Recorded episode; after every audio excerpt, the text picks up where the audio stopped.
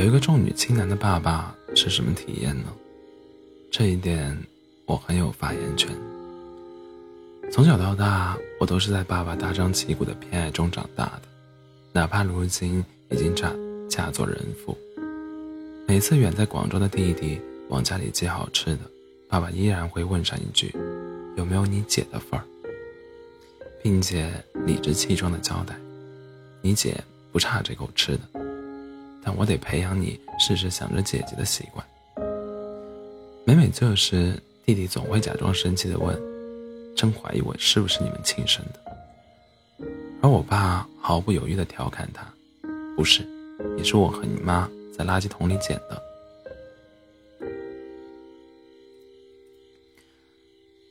我叫高希，一九八八年出生在山东高密的一个小村庄。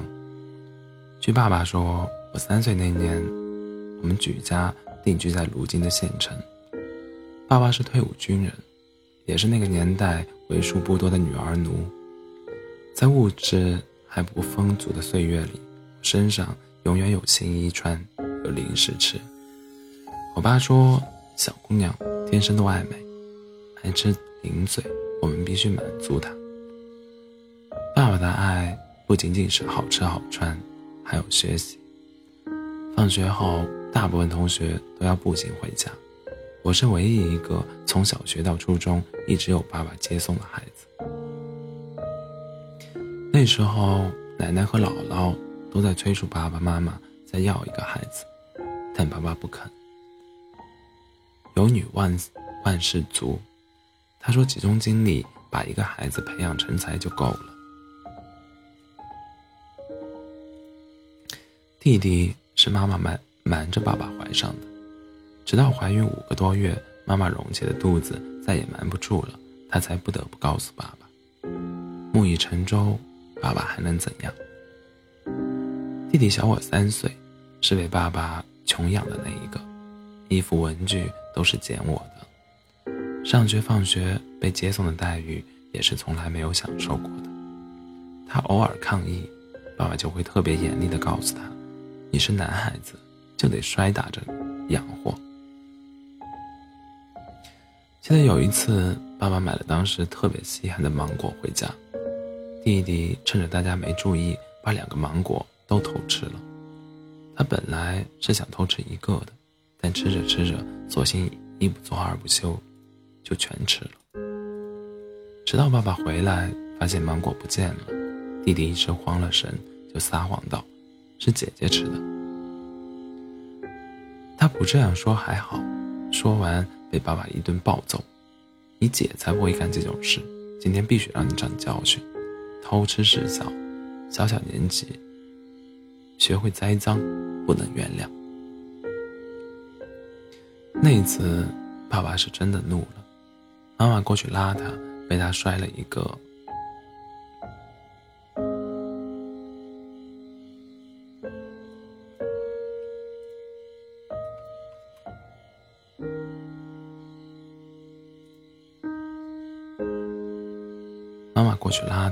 被他摔了一个趔趄。我看到爸爸生气了，心疼年幼年幼的弟弟，于是扑到弟弟身上，替他挡住了爸爸的巴掌。看到巴掌落到我身上，爸爸的眼睛顿时就红了，质问弟弟：“你栽赃姐姐，姐姐还替你挨打，你小子这辈子都得记住，以后好好保护姐姐。”这就是我爸，偏心的明目张胆，远近闻名。对此，姥姥、姥爷、奶奶和妈妈都看不过去，说他偏心。我爸在这一点上表现的绝对强势。我高大上的闺女，谁也不能欺负。我就是要，要让她活出一身底气。在爸爸的高压下，弟弟从小就养成了习惯，有好吃的好玩的，都会先让着姐姐。最是那一句。姐姐，你先来，不知算了多少人。也正是因为弟弟的谦让，反而让我更心疼他。那些从爸爸那里偏得来的好处，我会默默的让给弟弟。我常常想，或许这就是爸爸的良苦用心，用他的高压与怀柔，让我们姐弟情深，彼此挂念。二零零七年，我考上南京一所重点大学，三年后，弟弟也考进了这所大学。为了减轻爸妈的负担，我从大一开始勤勤勤工俭学，用人生中赚来的第一份工资，给全家人都买了礼物。据我妈说，我爸心疼的一整宿未睡。未睡。一个星期后，我收到爸爸手写的家书，他说：“闺女，以后赚钱的机会多的是，你你在该学习的年纪，就要把全部精力用在学习上；在不该养家糊口的年纪，就要享受一下被父母养育的轻松，因为。”总有一天，你会挑起生活的重担。在大学毕业之前，我希望你不要再打工。要知道，能够供你读书，让你在父母膝下拥有一段无忧无虑的时光，这是父母的义务，也是为人父母的快乐与成就感所在。爸爸的信令我泪如雨下，也让我。至今记忆犹新。在我心里，他始终像他高大上这个名字一样，是我心里山一样的依靠。可是，同一个爸爸，弟弟却早早的被他逼成了大山。弟弟拿到大学录取录取通知书当天，爸爸就对他说：“十八岁了，成年了，尽量早一点独立。”像个男人一样去养活自己。弟弟的大学边攻边读，还时不时强行往我的饭卡里充钱。在我大四实习最辛苦的时候，他默默承包下帮我洗衣服、刷鞋这些内务，以至于我的室友一见到他，就要给他介绍女朋友，说我上辈子拯救了银河银河系，才会有这么好的弟弟。事实上，我上辈子一定拯救了整个宇宙，所以才会拥有集万千宠爱于我一身的家人。他们是我所有自信底气的来源。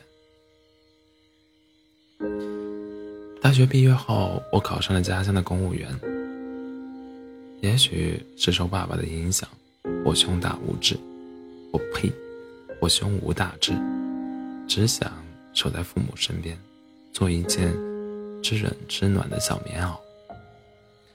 我也知道，只有我回到父母身边，弟弟才可以展翅高飞。这也是我这个一直躲爱的姐姐心甘情愿为他做的事。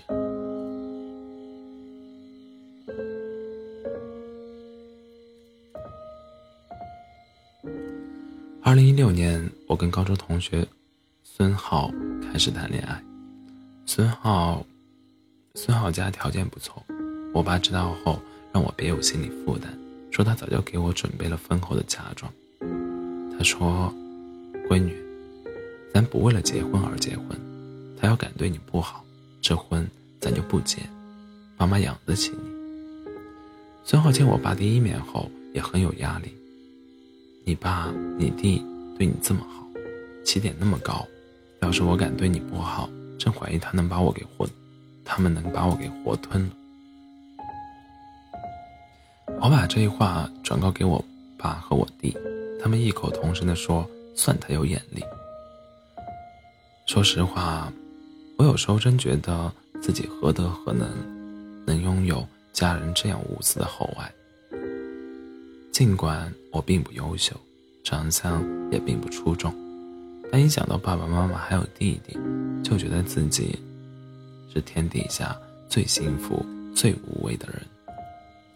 但我无论如何都没想到，这些天、这些天高地厚的爱，居然是偷来的。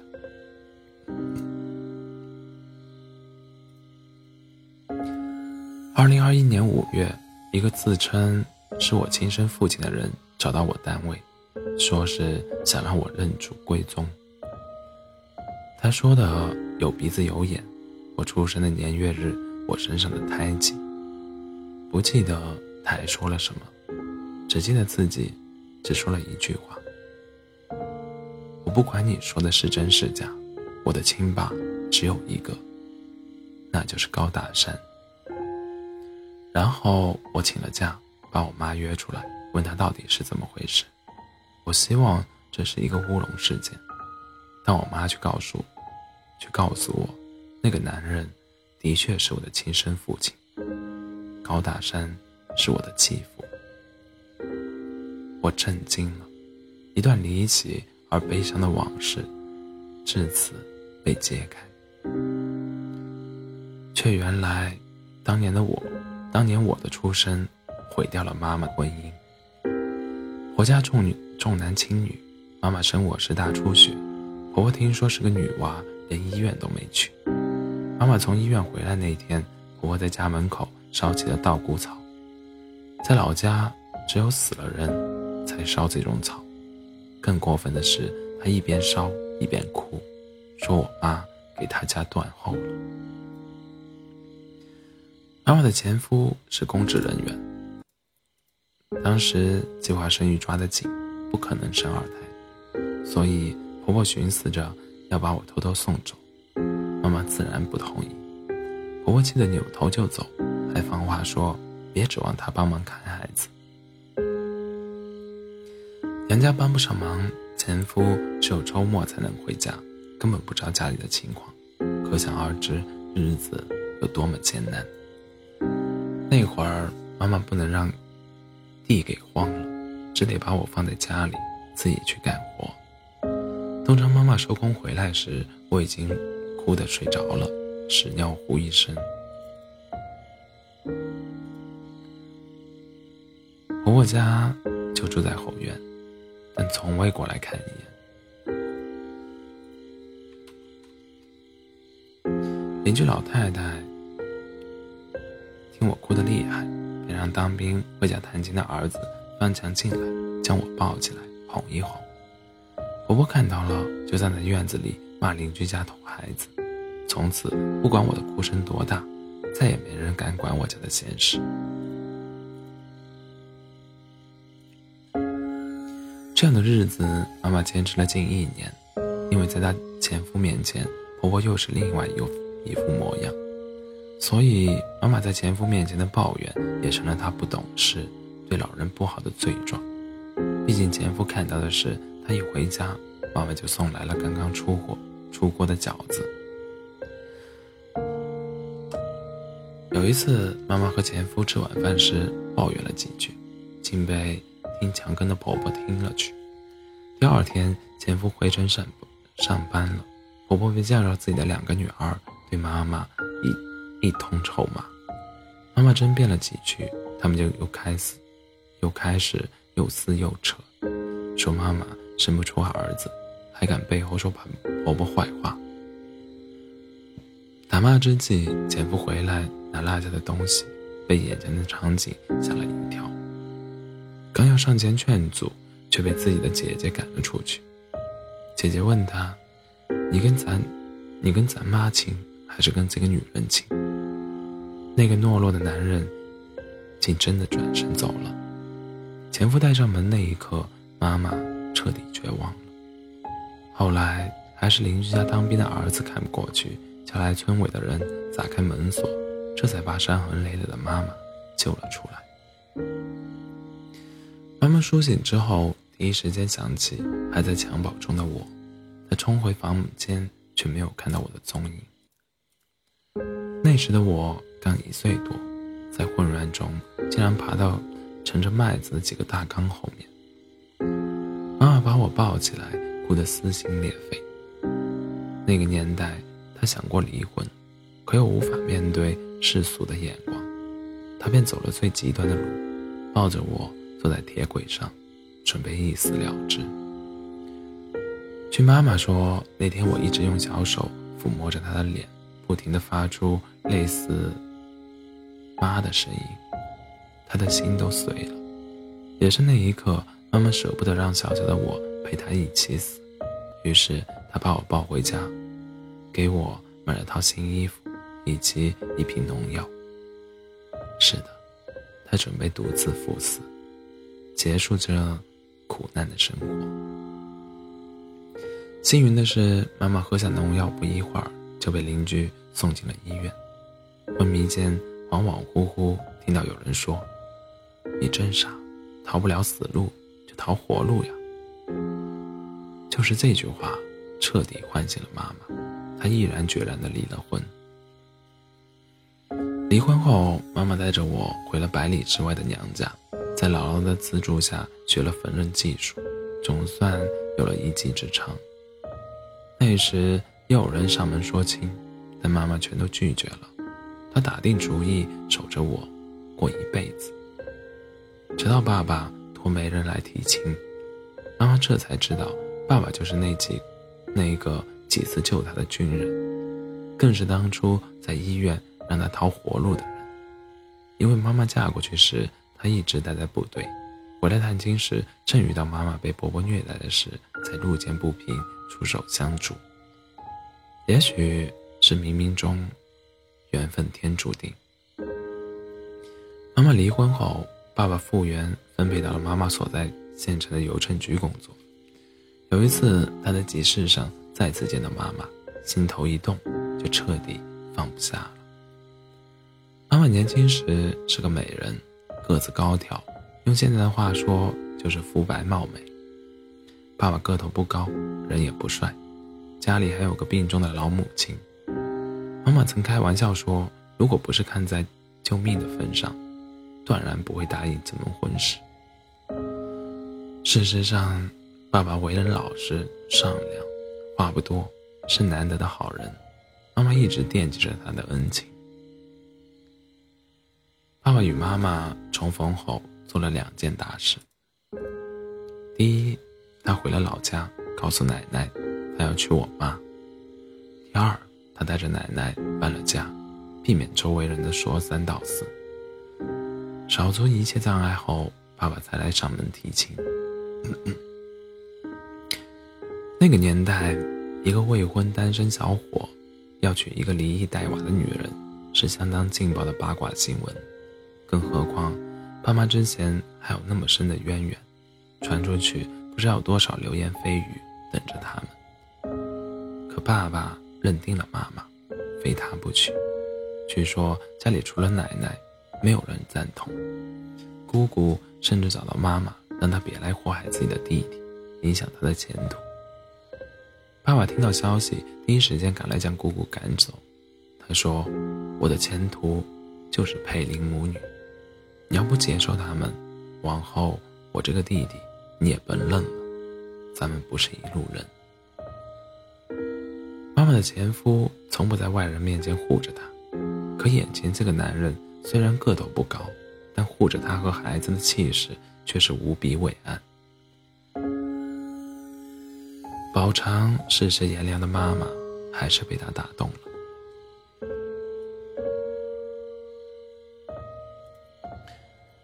爸爸嫁给，呸，妈妈嫁给爸爸前还发生一个小插曲。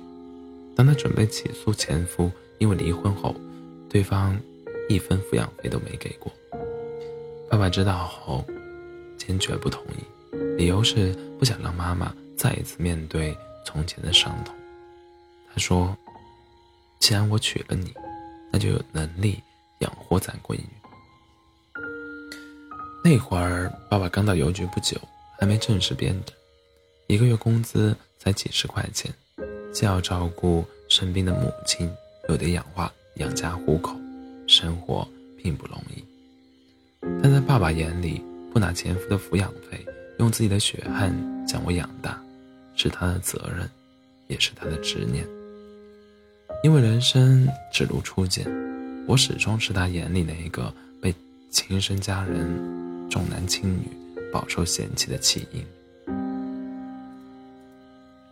他就是要给我好多好多好多好多的偏爱。就这样，一九九一年盛夏初秋，妈妈带着三岁的我嫁给了爸爸。为了保护我，爸爸和老家的亲戚几乎都断了来往。三十多年来，竟然没有半点闲言碎语传到我耳朵里。父爱把我保护的天衣无缝，但我甚至从来都没有想过，为什么别人家都是独生子女，而我们家却可以再生一个弟弟。那天，妈妈告诉我，告诉我身世的秘密后，流着泪说了一句：“这些年，我一直想跟你说这件事，但你爸不同意，他怕你难过。”他见不得你受一丁点儿委屈，却原来这么多年，我一直像个小偷，偷走了那些不属于我的父爱。那一刻，我疯狂的想弟弟，想爸爸，明白了，如果没有他们的偏爱，自己会是这个世界上一个比尘埃还卑微的存在。那天，红肿着眼睛回到家，见到爸爸，再一次泪，再一次泪如雨下。爸爸当然知道发生了什么，他张开怀抱，同样泪流满面。我闺女受苦了，受委屈了。放心，你如果想认回她，爸爸不介意，只要她是真心悔改，想对你好，爸爸一点不介意。这世界上，谁对我闺女好？谁就是好人？这世界上还有比这更卑微的父爱吗？还有比这更货真价实的父爱吗？在这样的父爱面前，雪原难道不该相相信剑肘吗？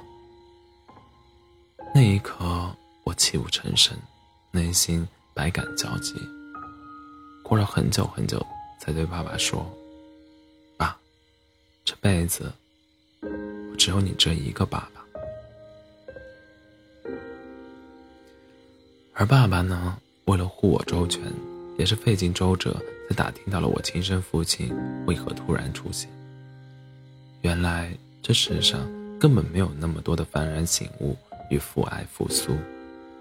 前夫和妈妈离婚后又再婚，生了一个儿子，目前在做建材生意。他想认回我是他儿子的事，是他儿子的主意，因为他儿子想跟我婆家做生意，一直没有打通关系。